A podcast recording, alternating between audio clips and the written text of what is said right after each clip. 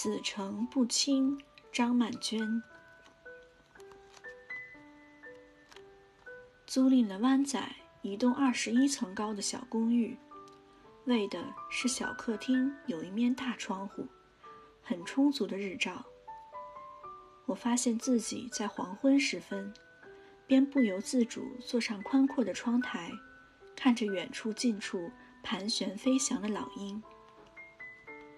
我没见过其他繁华的大城市有这么多老鹰，它们的姿态很优雅。然而，天色愈来愈昏暗，我为它们担忧：到底要在何处栖息呢？其实根本无需操心，这里是他们的家，我才是过客。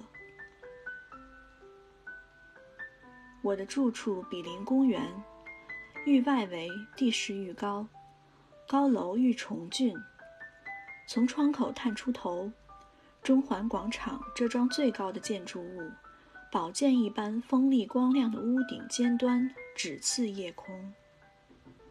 刚到香港时，入夜总要下一阵大雨，我从梦中醒来，急急奔走，赶着去关每一扇窗。再跌回梦里。第二天醒来，阳光依然灿亮，几乎要怀疑那雨究竟下在夜里，亦是在梦里。秋意渐浓，不再夜雨。吃过晚餐回来，来不及开灯，先被窗外远远近近，接着被攀升的层层华灯震慑。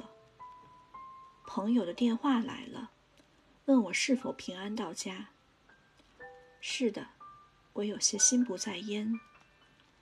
发生了什么事吗？朋友问。我说没事。这是一个秘密，而且神奇，说出来了，恐怕就消失不见，所以不能说。原来。我住在这城市的灯火之谷。